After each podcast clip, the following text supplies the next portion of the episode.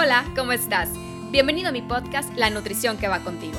Mi nombre es Paulina Miller, soy nutrióloga, especialista en Mindful Eating. En este espacio te estaré compartiendo diferentes herramientas y reflexiones para saber nutrir a tu cuerpo, porque la nutrición va más allá de las calorías que sirves en un plato. Comienza a cultivar conciencia para saber escuchar a tu cuerpo y aprenderás a responder de la manera que va contigo. Vamos a empezar con el episodio de hoy.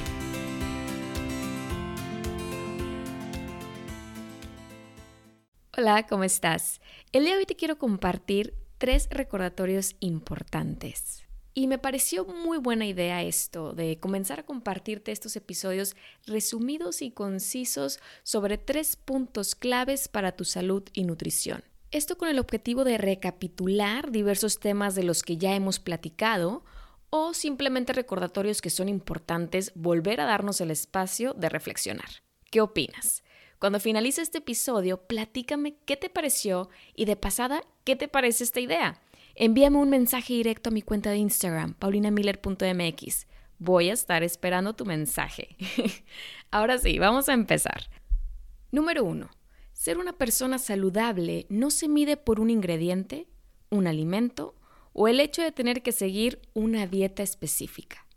Si un tipo de dieta, tendencia o sea lo que encuentres en redes sociales en referencia a tu forma de alimentarte y cuidarte, te ocasiona angustia, miedo, estrés, y notas que estás solamente alimentando una mala relación con la comida, y además esto está afectando tu manera de vivir y relacionarte contigo, mi recomendación es muy sencilla. No la sigas. No necesitas seguir algo que en lugar de encaminarte a vivir tu vida de forma plena y feliz, esté haciendo lo contrario.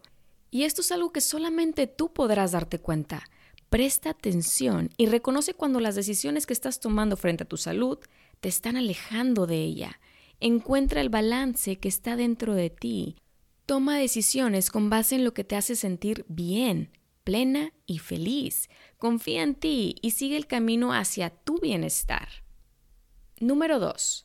No tienes que eliminar alimentos, tienes que vivir la experiencia de comer lo que te llama la atención, lo que te gusta, lo que está presente en ese momento y saber hasta qué punto tu cuerpo se siente bien y satisfecho.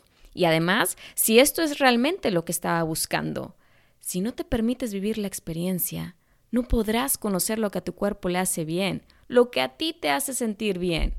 Mediante la experiencia, es que vas a poder obtener el aprendizaje necesario para comenzar a construir el camino que vaya de acuerdo a tu salud y a tu bienestar. Y observa cómo hago referencia a tu salud y tu bienestar, a tu camino, a ti. ¿Por qué? Porque al final del día lo importante es cómo te sientes tú, cómo te encuentras tú, cómo estás viviendo tu vida tú.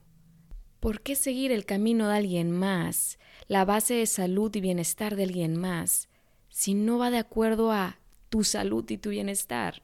No tiene sentido. Pero es algo que realmente estamos buscando hacer, seguir caminos ajenos, y por eso no encontramos justamente nuestra plenitud.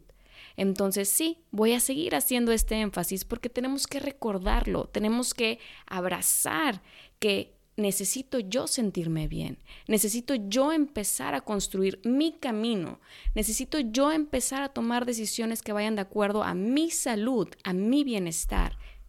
Y justamente todo esto me lleva al punto número tres. Tu cuerpo es único. No necesitas ir comparándolo con el de alguien más, ni haciendo la dieta de la amiga, la hermana, la tía o aquella conocida, porque es una historia completamente distinta a la tuya. Es un estilo de vida completamente distinto al tuyo. Gustos diferentes, necesidades diferentes y simplemente no eres tú.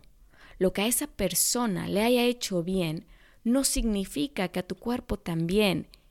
Y ojo, con hacer bien no me refiero a que se vea delgada, porque la talla y la imagen no miden realmente el bienestar ni la salud en su totalidad. No quieras iniciar un cambio esperando obtener el resultado de alguien más. Si quieres comenzar a realizar cambios en tus hábitos y en tu estilo de vida, tienes que comenzar por ti misma y tienes que empezar a darte cuenta de los resultados que estos cambios están teniendo en ti y si es algo que realmente te hace bien. y si es algo que realmente te resulta saludable. Constantemente escucho esta historia y quizá te suene conocida. Estoy haciendo la dieta que me pasó mi amiga. Estoy tomando lo que está tomando mi cuñada. Y normalmente todo esto va dirigido a una pérdida de peso, a una desintoxicación o creencias que se han formado alrededor de esta idea de nutrición y salud. Sin embargo, pocas veces uno se detiene a cuestionarse de dónde nace el deseo de hacer un cambio, si es algo que va de la mano de una verdadera intención de sentirse bien o simplemente por la presión de una sociedad que ha cultivado el miedo a los alimentos y al de no tener un cuerpo perfecto. Y ya con esto concluyo el episodio de hoy. Antes de dar un paso hacia ese camino que deseas tomar, asegúrate que sea por las razones adecuadas. Asegúrate que sea por ti y que realmente te guíe a seguir el camino de nutrición que va contigo. Y siempre, siempre busca el apoyo de un profesional de salud ético y responsable que pueda guiarte en este nuevo camino. Espero que hayas disfrutado este episodio y que estos tres recordatorios te hayan encaminado a reflexionar más sobre tu salud y las decisiones que has tomado hasta el día de hoy. Te deseo un día lleno de tantos éxitos y plenitud. Lo mereces. Nos vemos pronto.